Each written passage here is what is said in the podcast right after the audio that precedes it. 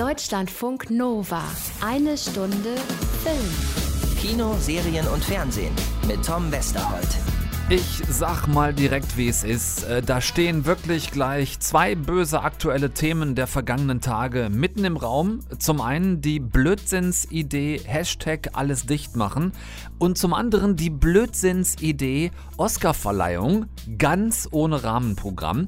Darüber reden wir kurz heute. Wir halten uns aber wirklich nicht allzu lange damit auf. Es ist beides über 24 Stunden her. Und bis nächsten Dienstag, sind wir mal ganz ehrlich, interessiert es eh kaum noch einen. Deshalb konzentrieren wir uns in aller Ausführlichkeit heute lieber auf neue Serien und Filme, wie zum Beispiel zusammen mit Anna Wollner auf das Musikdrama The United States vs. Billie Holiday. Dazu hat Anna auch mit dem Regisseur gesprochen. Und auf zwei sehr interessante Fantasy-Projekte. Zum einen die neue Serie Shadow and Bone ist eine Verfilmung der Bestseller-Buchreihe von Lee Bardugo und auf den Fantasy-Film Love and Monsters. Beide auf ihre Art sehenswert und, habe ich durch einen Zufall entdeckt, im Background sogar miteinander verbandelt, obwohl es völlig unterschiedliche Geschichten sind. Und wir haben einen Gast, auf den ich mich sehr freue, Professor Andreas Schreitmüller, Ex-Programmchef von Arte und Autor des Buches Filmtitel. Mit ihm gehen wir mal der leidigen Frage auf den Grund, warum manche internationale Filme bei uns so irre bescheuert wirkende deutsche Titel bekommen, die mit dem Original zum Teil dann gar nichts mehr zu tun haben. Ihr kennt die Frage, die man sich stellt seit langem. Professor Schreitmüller hat Antworten und Bock, sie mit uns zu teilen. Und es gibt LOL News für den Herbst. Neue Kandidaten. Ich weiß nicht, wie es euch geht, aber ich. Ich fühle mich wie Tom Cruise. Deutschlandfunk Nova. Eine Stunde Film. Anna, Tom, ich habe das nicht verstanden. was denn? Ich habe ich hab die nicht verstanden. Ach. Ich habe die, ich hab die Jan-Josef Liefers, die Volker Bruchs, die Heike Makatschs und Merit Beckers, die da mitgemacht haben, ich habe die nicht verstanden. Ich auch nicht. Ich würde so noch weitergehen. Ich war entsetzt. Ja, absolut. 53 äh, einigermaßen namhafte SchauspielerInnen, die sich von äh, irgend so bescheuerten Marketing-Fuzzi vor den Karren haben spannen lassen, um Videos von sich selbst zu drehen, wie sie äh, mega zynisch und ohne jeden konstruktiven Ansatz gegen die Corona-Regeln der Bundesregierung ätzen. Ähm, und zwar wirklich so regelrecht im Leugner- und Rechtspopulisten-Style. Ja, es sollte Satire sein, es sollte ironisch sein, aber diese ironische Brechung und die Satire, die kam bei mir absolut zynisch rüber. Äh, Ja. Und das noch traurigere daran, die haben das ja noch nicht mal selber sch- geschrieben, sondern ein ja, Konglomerat in erster Linie aus äh, Dietrich Brüggemann, der auch ein Video hat und der als ähm, Regisseur bei den meisten Videos ähm, aufgetreten ist. Und äh, Volker Bruch, der äh, auf Instagram die ganze Aktion nochmal verteidigt hat, Ja. haben das alles gemacht und ich bin immer noch, äh, ja, ich bin eigentlich seit Donnerstagabend, Freitagmorgen fassungslos. Ob dieser Naivität von sehr vielen Leuten, die da beteiligt waren, ihren Namen dafür herzuhalten, absolut unreflektiert und dann auch noch natürlich Applaus aus der rechten Ecke zu kriegen. Ja, ganz ätzend. Was ich vor allen Dingen finde, was nicht geht, ist, ähm, weißt du, erst so zynisch und total polemisch ähm, da vom Leder ziehen. Äh, dazu noch ziemlich selbstgerecht und leidensverliebt, fand ich, dieses ganze Rumgebäsche. Und dann sich hinterher hinstellen und sagen, ja, Moment, äh, das war ja alles eine Kunstaktion. Äh, Kunst darf alles und ihr seid nur zu blöd, um unseren Sarkasmus zu verstehen. Ja, vor allem muss man sich mal überlegen, was sie für eine Reichweite haben, ne? diese 53 SchauspielerInnen. Und vor Hm. allem auch äh, den, ich würde mal sagen, 95 Prozent von denen sind gerade voll beschäftigt. Die haben im letzten Jahr keinen einzigen Drehtag verpasst. Denen Richtig. geht's gut. Die sitzen in ihren Mitte-Lofts oder ihren, in ihren Brandenburger vier Seithöfen und haben überhaupt keine äh, äh, dann natürlich, die haben die Einschränkungen, die wir alle gerade haben. Aber das ist irgendwie so Jammern von oben herab. Und mit der Reichweite, der sie haben, hätten sie so viel Gutes machen können und haben sich äh, dafür, äh, also haben sich diesen Weg gesucht und man sieht ja schon irgendwie dieses in Anführungsstrichen Zurückrudern von einigen schon am Freitag, äh, dass sie selber nicht genau wussten, was sie da eigentlich machen. Ja, ein bisschen mal genauer vorher nachdenken wäre ganz cool gewesen. Äh, vielleicht brechen wir an der Stelle noch kurz eine Lanze für Leute wie Nora Tschirner oder Christian Ulmen oder Elias Mbarek oder Sandra Hüller, die äh, mit ihren großen Namen sehr schnell sich gegen diese 53 entschieden haben, äh, gestellt haben, und zwar ziemlich entschieden und sich auch nicht erklären konnten, was da in ihre Kolleginnen und Kollegen gefahren war. Lass uns das nicht weiter vertiefen. Anna ist auch schon ein paar Tage her. Ich wollte es nur mit dir angesprochen haben, um klarzumachen, dass wir, ja, äh, mindestens mindestens arg verstört, wenn nicht irgendwie auch richtig sauer waren über ja. diese Aktion. Äh, reden wir über was, was vielleicht, ja, vielleicht wenigstens zum Teil geglückt ist, die Oscarverleihung 2021. Ladies and Gentlemen, Regina King.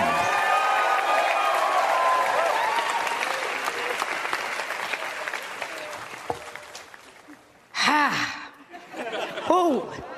Live TV, here we go. Welcome to the 93rd Oscars. Ja, sagen wir mal so, äh, die Preise sind geglückt, bis auf ja. einen. Äh, Wel welchen, welchen fandst du nicht gut?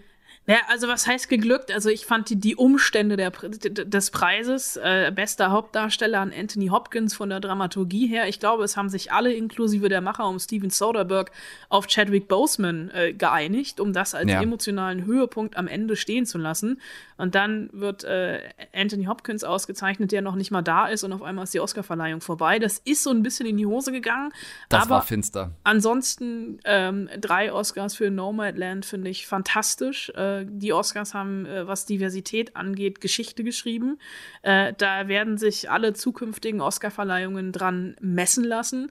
Äh, nur das an der Pandemie-Version der Oscars, da sollte man nochmal dran feilen, weil ich glaube, wir sind beide mehrfach fast weggenickt. Absolut, so ist es gewesen. Du hast alles, was ich auf dem Zettel stehen hatte, hast du quasi jetzt in einer Minute kompakt zusammengefasst.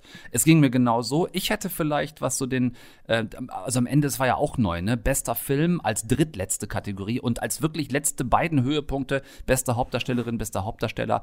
Ob man jetzt weiß, ob Anthony Hopkins am Ende gewinnt oder nicht, wenn ich aber doch eine Kategorie habe, wo ich weiß, da ist einer nominiert, der ist nicht da und der könnte ja vielleicht gewinnen, dann nehme ich doch einfach schon mal per se die Frauen als letztes, weil die waren alle da. Weißt du? Ja, aber ich glaube, man hat tatsächlich so ein bisschen darauf gehofft, dass Chadwick Boseman bekommt und dann halt äh, den Oscar bekommt und eine ähnliche Reaktion wie bei den Golden Globes hat, dass der Saal steht und applaudiert. Und das wäre natürlich ein phänomenales Schluss, Schlussbild gewesen. Ähm, hat nicht sollen sein. Äh, schade um den posthumen Oscar für Chadwick Boseman.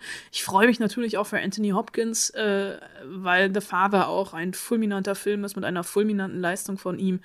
Aber ähm, war jetzt halt einfach so. Ja, die Oscars divers wie nie und nicht weiß, wie nie zuvor. Noch dazu mit den zwei nominierten Regisseurinnen. Auch davon eine Preisträgerin, das gerade eben schon erwähnt, Nomadland. Ähm, ich habe mal ein paar Sachen noch zusammengesucht zum Thema Diversität, weil das ein oder andere Thema ist dann doch angesprochen worden. Because I can picture black trans women standing up here and Asian sisters and our Latina sisters and indigenous women. And I know that one day it won't be unusual or groundbreaking, it will just be normal. Refuse hate. Don't hate anybody. I, I, I, refuse to hate someone because they are Mexican or because they are black or they are a police officer. I refuse to hate someone because they are Asian. I would hope that we would refuse hate. Das zum Schluss gerade eben, das war der schwarze Ehren-Oscar-Preisträger, der Produzent äh, Tyler Perry, der den Gene Hersholt Humanitarian Award bekommen hat, unter anderem dafür, dass er mit seinen Produzenten Millionen, die er gemacht hat in den vergangenen Jahren in der Corona-Pandemie, unter anderem zum Beispiel gut ausgestattete Quarantänelager für Obdachlose hatte bauen lassen. Und ähm, was auch noch vorgekommen ist, äh, kurz nach dem Urteil im George Floyd-Prozess, es gab nicht wirklich viele, aber immerhin zwei Anspielungen von Preisträgern der Kategorien bester Kurzfilm und bester animierter Kurzfilm zum Thema Polizeigewalt. We dedicate this film to all those who've lost loved ones to gun violence. We deserve better than to live in a country where more than 100 people die by gun violence every single day. Today, the police will kill three people. And tomorrow, the police will kill three people. And the day after that, the police will kill three people because, on average, the police in America every day kill three people. And those people happen to disproportionately be black people. Wenig politische Oscars, Anna. Tr Trump und Biden überhaupt kein Thema? Nee, die wurden, glaube ich, kein einziges Mal erwähnt. Nachdem es ja in den letzten Jahren immer die Oscarverleihung ein absolutes Trump-Bashing war, wurde das hier komplett ausgeblendet. Äh, natürlich die Polizeigewalt ein Thema, natürlich Corona ein Thema. Und ich fand es auch großartig, wie sich alle an die Maskenpflicht gehalten haben, wenn die Kamera aus war als Fazit können wir vielleicht nochmal drunter schreiben, ähm, so ganz ohne feste Moderation, ohne jemanden, der durch den Abend führt, äh, ohne jedes Showprogramm, äh, wirklich immer nur Laudatio, Gewinner, Dankesrede und das wieder von vorne, äh, können wir drunter schreiben, bitte nicht nochmal so machen. Ich fand's am Ende, ich habe nach einem Schlagwort gesucht, ich fand's lieblos. Und das hätte man auch unter Pandemiebedingungen besser machen können, finde ich. Auf jeden Fall. Deutschlandfunk Nova. Eine Stunde Film. Wir bleiben bei den Oscars, Anna, aber nicht bei der Verleihung und was da gut und schlecht war, sondern bei einer der Verliererinnen der vergangenen Nacht, Andra Day die ähm, ja so genau wie alle ihre ähm, Mitnominierten in der Kategorie beste weibliche Hauptdarstellerin keine Chance hatten gegen Frances McDormand. Aber wir wollen trotzdem über sie reden, über Andra Day. Denn der Film, für den sie nominiert war als beste Hauptdarstellerin, ist seit letzter Woche auf diversen Portalen digital zu kaufen. Ähm, und es geht um Musik. Es geht genau genommen wieder mal um Jazz. There ain't nothing I can do or nothing Andra Day singt hier als Billie Holiday, Ain't No Business in The United States vs. Billie Holiday. Du hast den Film gesehen, Anna, und du hast auch mit Regisseur Lee Daniels gesprochen. Jawohl. Ähm, lass uns erstmal einordnen, welche Kategorie Biopic der Film fällt. Denn wir hatten ja zum Beispiel auch wirklich gerade erst ein anderes Jazz-Biopic, nämlich Ma Rainey's Black Bottom, äh, für den Viola Davis auch keinen Oscar gekriegt hat. Ähm, was also ist The US versus Billie Holiday für eine Art Film? Ja, er ist ähm, relativ konträr zu Marainis Black Bottom. Es ist definitiv ungewöhnlich, aber auch unentschlossen, denn Lee Daniels, der erzählt gleich mehrere Geschichten mit und über Billie Holiday, ähm, verwebt nämlich verschiedene Momente ihres Lebens zu einer Art filmischem Klangteppich. Ihr Drogenkonsum, der Missbrauch von Männern, der sich von klein auf wie so ein roter Faden durch ihr Leben zieht und vor allem auch ihre ikonische Rolle in der aufkommenden Bürgerrechtsbewegung. Ich frage mich, warum die Regierung immer hinter ihnen her ist. Mein Song, Strange Fruit. Er führt ihnen vor Augen, dass sie uns töten ruft es ihnen ins Gedächtnis. Strange Food ist ein Klagelied, so ein politisch aufgeladener Song und sie singt ihn verbotenerweise immer wieder und ruft somit das FBI auf den Plan, allen voran J. Edgar Hoover. Und es ist ein Song, der das weiße Establishment verängstigt hat und das schwarze Publikum zu Tränen gerührt hat. Ein Song über Lynchjustiz in den Südstaaten und ein Song, ähm, dessen Performance sie am Ende mehr oder weniger ins Gefängnis gebracht hat. Warum legt Lee Daniels äh, hier jetzt den Fokus auf diesen Aspekt ihres Lebens? Es gibt äh, schon einen Film über Billie Holiday aus dem Jahr 1972, Lady Sings the Blues mit Diana Ross in der Hauptrolle. Und es ist äh, ein Film, also der alte, äh, der damals das Hauptaugenmerk auf Holidays Drogenkonsum gelegt hat und den Daniels als Teenager auch tatsächlich gesehen hat und sein Bild von ihr dadurch fälschlicherweise geprägt hat. I didn't know that uh, she was standing up to the government. I knew of her from Lady Sings the Blues. If you remember that movie with Diana Ross and Billy D. Williams and Richard Pryor, I was a teenager, and that movie was a you know a woman that was strung out on drugs and uh, biopic on uh, Billie Holiday's life. Uh, and though it was a very beautiful film, it wasn't an accurate film. It wasn't an accurate uh, story of uh, Miss Holiday's life. I did not know that she was uh, stalked by the government for singing the song Strange Fruit, which was about the lynching and killings of black people uh, throughout America. Ja, das Drehbuch basiert sogar auf einem Sachbuch über Drogen in den 30ern und 40ern in Amerika, aber dieser Aspekt hier, also diese Facette ihres Lebens, sei eben leider schon sehr früh in Vergessenheit geraten und gerade jetzt müsste man solche Geschichten erzählen, nämlich gegen das Vergessen. I think that I had to tell the story because it's not taught to us in, in, in, schools. If this story isn't taught to us in schools, how many other stories aren't taught to us in schools? So I think it was important to uh, shed light on this woman who really is the godmother of civil rights. It's not taught in schools because we're dealing with systemic racism here in America. Ein bisschen das Problem bei der Aufklärungsarbeit, die er leistet, kann er sich nicht richtig entscheiden, was und vor allem, wie er das Ganze erzählen will. Das klang so ein bisschen nach einem ziemlichen Durcheinander, was er da äh, veranstaltet in diesem Film. Hatte ich insgesamt, höre ich zwischen den Zeilen vorsichtig raus, nicht vollständig umgehauen. Ähm, dennoch war Andra Day ja für einen Oscar nominiert. Das denn zu Recht? Ja, das auf jeden Fall. Also für mich ganz klar die stärksten Momente des Films, äh, die, wenn sie auf der Bühne steht als Billie Holiday und singt. Denn äh, es ist tatsächlich das Debüt von Andra Day. Die ist normalerweise RB-Sängerin äh, und sie liefert aber eine ganz große Bandbreite der Gefühle, denn da ist alle, wirklich alles dabei. Also Trauer, Wut, äh, der Drogenkonsum, also dieses High-Sein, Lieben, Kämpfen, Wanken und am Ende dann auch Singen. Und für Daniels war die Besetzung von ihr zwar ein Wagnis, aber ähm, ein Wagnis, das sich einzugehen definitiv gelohnt hat. Uh, I didn't want to work with her. I was scared to work with her because she'd never acted before. You know, when I met her, I, I just had to remember. You see my movie Precious? I, I, had to remember I did it with Gabourey Sidibe. She had never acted before either, and I got over my fear And I think that sometimes when you're working with the first time actors, they are fearless and they give you their all and they don't know the rules. So they give their, they give their everything to you. Ja, Day als Holiday ist stark und verletzlich zugleich, wenn es am Ende auch für den Oscar nicht gereicht hat. Ich glaube, da muss sich keiner schämen in diesem Jahr, denn die Konkurrenz war einfach groß. Aber ja. tatsächlich äh, ist es ihr zu verdanken, äh, durch ihre phänomenale Leistung, dass The United States vs. Billie Holiday nicht ganz in der Versenkung verschwindet. Ich finde das ja ein ganz wesentlicher Punkt. Ne? Du hast es eben auch noch mal gesagt, dass Andra Day als R&B-Sängerin da einfach selber singt. Mir ist das noch mal so aufgefallen, wollte ich dich noch kurz mal fragen. Mir ist das so krass aufgefallen bei Ma Rainey's Black Bottom.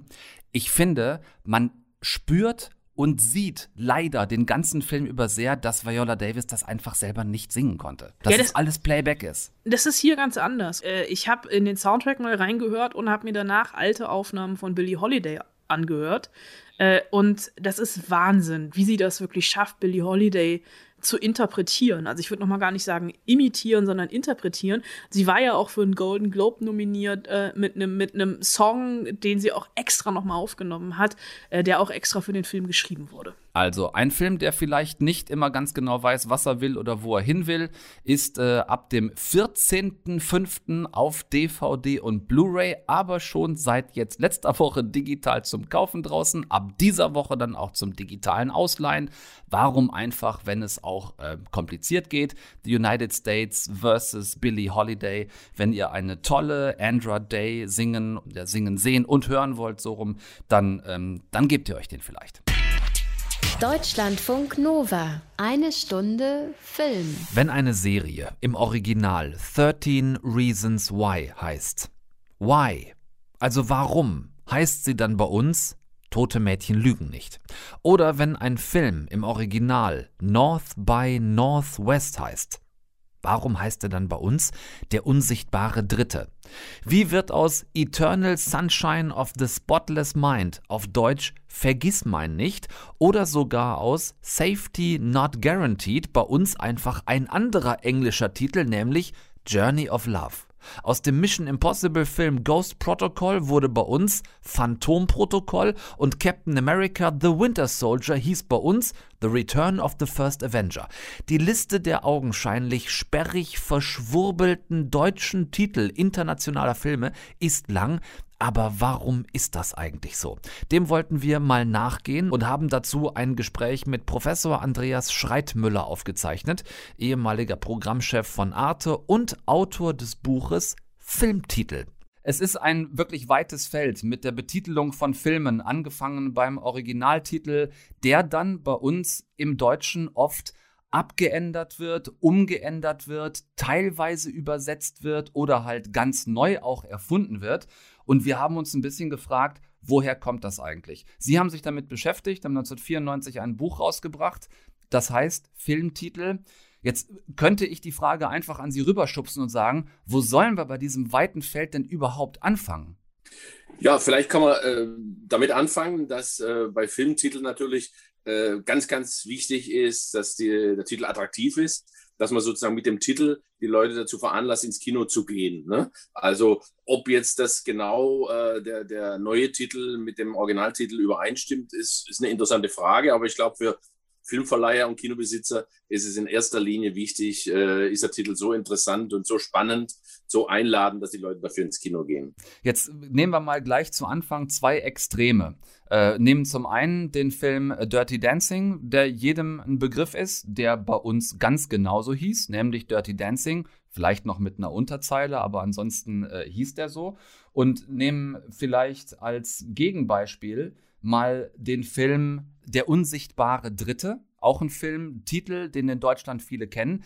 Der hieß im Original aber North by Northwest. Also zwei völlig gegensätzliche Beispiele. Warum ist es beim einen Film zum Beispiel übernommen worden und beim anderen Film hat man diesen ganz anderen deutschen Titel gewählt? Ja, das kann verschiedene Gründe haben. Ähm, äh, ein wichtiger Grund ist natürlich, ob der Originaltitel äh, zum Beispiel Englisch äh, für deutsche äh, Zuschauer, potenzielle Zuschauer überhaupt äh, aussagefähig ist. Ist das ein, ein Begriff, den man äh, versteht? Und dann äh, ist auch die Frage, ist es möglicherweise ein, ein, ein, Wort im Englischen, was im Deutschen schwer auszusprechen ist? Die Leute wissen gar nicht, ähm, äh, möglicherweise, wie man es genau aussprechen soll. Äh, da hat sich aber im Laufe der Jahrzehnte auch was verändert. Äh, es ist eindeutig nachweisbar, dass natürlich in den 50er, 60er Jahren ähm, äh, sehr viel weniger Deutsche überhaupt Englisch gesprochen haben. Ne? Das ist ja nach dem Krieg gewesen, in der Nachkriegszeit. Dann so in den 70er Jahren durch die Popkultur, viele Popmusik und so weiter, hat man dann doch relativ viel Englisch verstanden. Und dann ist noch ein ganz wichtiger Aspekt natürlich durchs Internet, sind die Originaltitel heute ähm, schon verbreitet. Äh, bevor der Film überhaupt in Deutschland gesehen werden kann. Also man kann da nicht mehr so schummeln sozusagen wie früher, als äh, die Leute natürlich überhaupt gar nicht oft gewusst haben, wie der Originaltitel war. Und ähm, äh, weil Sie einen Hitchcock-Film erwähnten, North by Northwest, es gibt einen äh, Hitchcock-Film, äh, der heißt im Original To Catch a Thief mit Grace Kelly und Gary Grant. Äh, to Catch a Thief, also einen Dieb zu fangen, der hieß auf Deutsch Über den Dächern von Nizza, was ich finde, ein schöner Titel ist, der sehr was zum Klingen bringt. Und auf Französisch hieß er nochmal ganz anders. Er, und Nizza ist ja in Frankreich, äh, Les mains au collet. Und das heißt, äh, die Hände am Kragen. Ne, was einerseits so andeutet, irgendwie dem, dem Dieb auf der Spur, auf der anderen Seite Collet, es geht ja um so, eine, um so Halsgeschmeide. Also äh, der Fantasie sind da keine Grenzen gesetzt.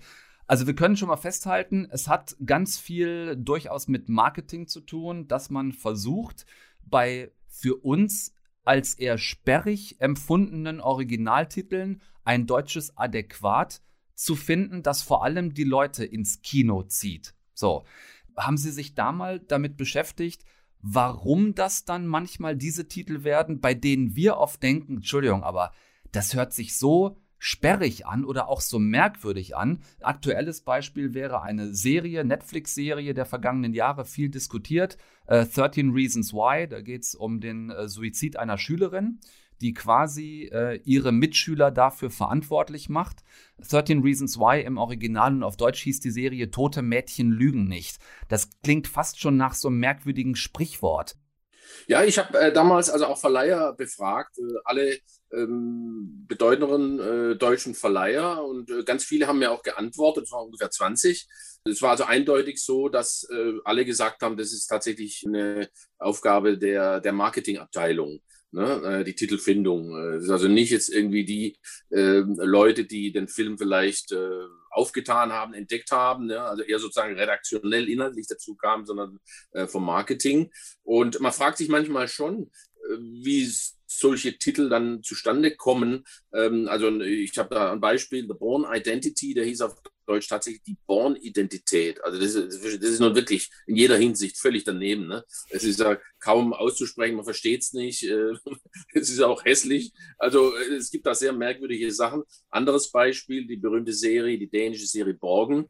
Da gab es bei uns ne, im, im Sender eine Auseinandersetzung, weil ich gesagt habe, damals kannte man die Serie noch nicht international, das war noch kein Begriff. Borgen heißt auf Deutsch ausborgen, ausleihen, ne, führt völlig auf die falsche Spur. Und wir hatten dann einen anderen Titel, den ich eigentlich sehr lustig fand, der hieß Gefährliche Seilschaften, was natürlich an gefährliche Liebschaften erinnern sollte.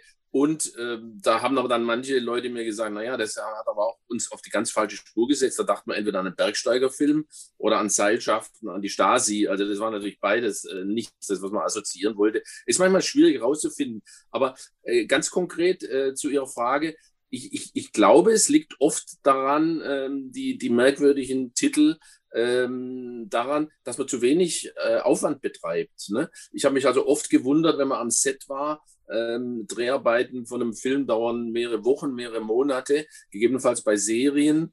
Ähm, da wird wirklich darauf geachtet, auf jeden kleinen äh, Lichtreflex, auf jedes Detail der Ausstattung. Und dann am Schluss, wenn es eigentlich darauf ankommt, den Film an Mann und Frau zu bringen, dass die auch tatsächlich dafür ins Kino gehen oder sich ein Abo erwerben äh, ähm, oder den Film eben anschauen im Fernsehen, da wird dann auf den letzten Drücker noch irgendwas oft äh, überlegt, weil, ne, wie könnte man jetzt den Film benennen? Und anstatt dass man zum Beispiel äh, Sondagen macht, also Umfragen, wie, wie assoziieren normale Menschen einen, Titel, ja, ne, dass man vielleicht ein, ein Brainstorming macht. Äh, also das wird viel zu selten gemacht. Ich glaube, das ist oft so äh, auf, im letzten Moment, wie, wie übrigens auch bei Standfotos Ne, Habe ich auch auf die Erfahrung gemacht. Das wird dann auch viel zu wenig Wert drauf gelegt, obwohl das eigentlich das ist, was als allererstes zu den ähm, potenziellen äh, Zuschauern und Zuschauerinnen kommt, nämlich das, ein Foto über den Film die Serie und der ja. Titel. Das sind die beiden Erstberührungen sozusagen.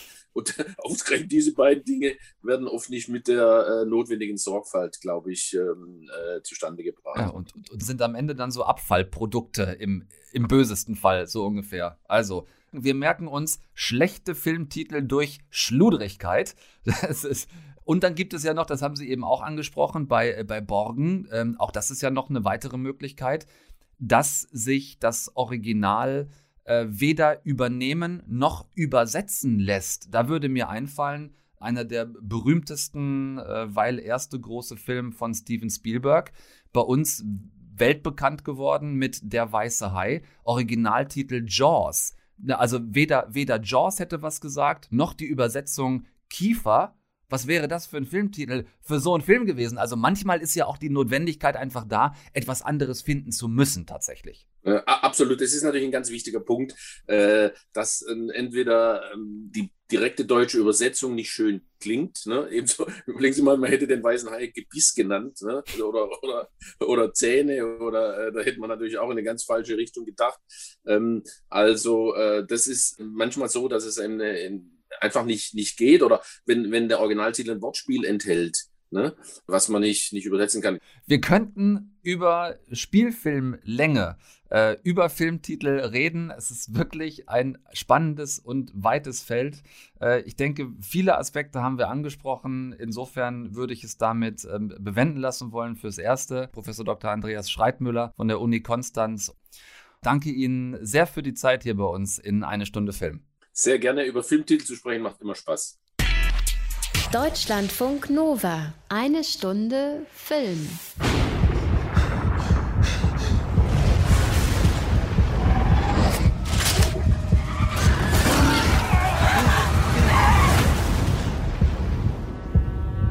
Du bist in Sicherheit.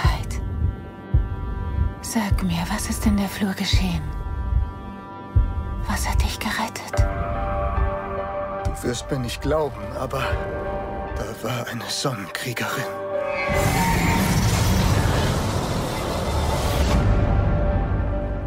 Ein kurzer Ausschnitt und das Genre ist eigentlich klar. Wir sind hier in Sachen Fantasy unterwegs.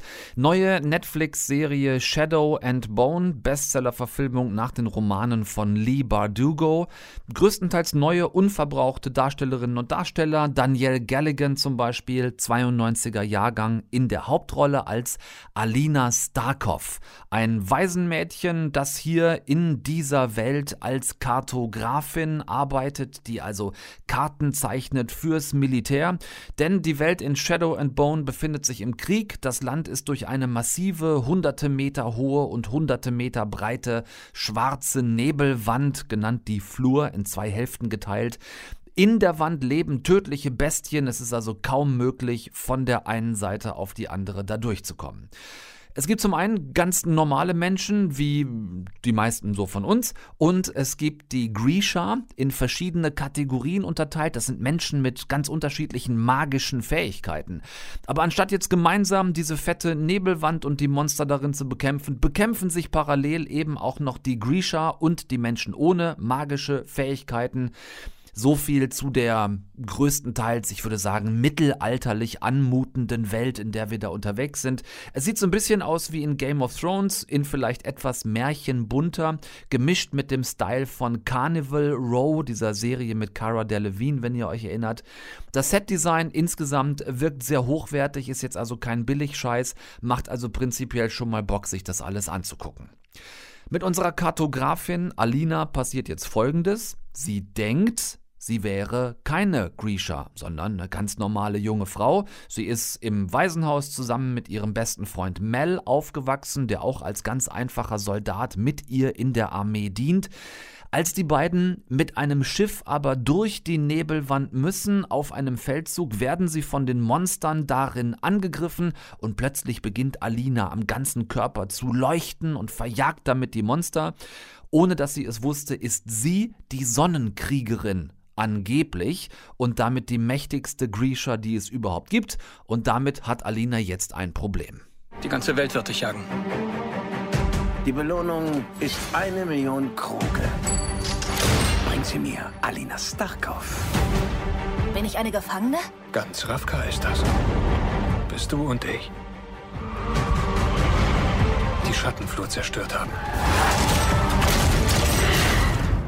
Das Prinzip ist einigermaßen einfach. Wer die mächtige Sonnenkriegerin hat, äh, kann nicht nur den Krieg gewinnen, sondern auch die fiese Nebelwand vernichten und das ganze Land vereinen. Erster Eindruck nach der ersten Folge war, ja, doch eher so Game of Thrones für Rom-Com-Fans mit Fable für Fabelwesen und Nicholas Sparks Romane. Musste ich aber revidieren, bin ganz froh, dass ich doch weitergeguckt habe, denn es gibt äh, viele tolle, teils auch vielschichtige Figuren, die besetzt sind, habe ich eben schon kurz angesprochen, mit ganz unbekannten, tollen äh, neuen Schauspielern, Schauspielerinnen, äh, tolle Neuentdeckungen und tatsächlich eine Handlung, die einen wirklich guten Spannungsbogen entwickelt, wenn man grundsätzlich auf Fantasy und dieses, ja, irgendwas zwischen Mittelalter und 18. Jahrhundert Flair steht und es einen nicht stört, dass die Heldin, also diese Alina Starkov, von ihrer ganzen Anlage her schon ein bisschen an Jennifer Lawrence alias Katniss Everdeen aus Hunger Games erinnert. Ich fand's nicht schlimm, denn hinter dieser ganzen Nummer hier und das zum Thema Qualität steht Executive Producer Sean Levy und der wiederum steht nicht nur zum Beispiel für die drei Fantasy-Filme Nachts im Museum, sondern eben auch für Stranger Things. Bam. So, und außerdem für einen Film um den es gleich noch geht. Zufälle gibt's im Leben. Shadow and Bone ab jetzt auf Netflix und gleich das andere, wo auch der Levi hintersteckt, Love and Monsters. Deutschlandfunk Nova. Eine Stunde Film. Am Tag, als die Monster kamen, habe ich alle verloren. Nur ein winziger Teil der Menschheit überlebte und floh unter die Oberfläche. Ich suchte die ganze Zeit über nach Amy. Und jetzt habe ich sie endlich gefunden. Ich war doppelskeptisch, als ich mir diese zwei Dinger vorgenommen hatte. Erst Shadow and Bone, die Serie, über die wir eben gesprochen haben, und dann eben auch diesen Film hier, Love and Monsters. Dachte, wir machen vielleicht mal so einen kurzen Fantasy-Abstecher, wusste aber nicht wirklich, ob ich vielleicht dann doch beides abbrechen muss. Shadow and Bone hatten wir eben ähm, und genauso positiv überrascht hat mich dann auch Love and Monsters. Und ich habe ja eben schon über diesen Link gesprochen, der beides verbindet, nämlich nämlich Sean Levy.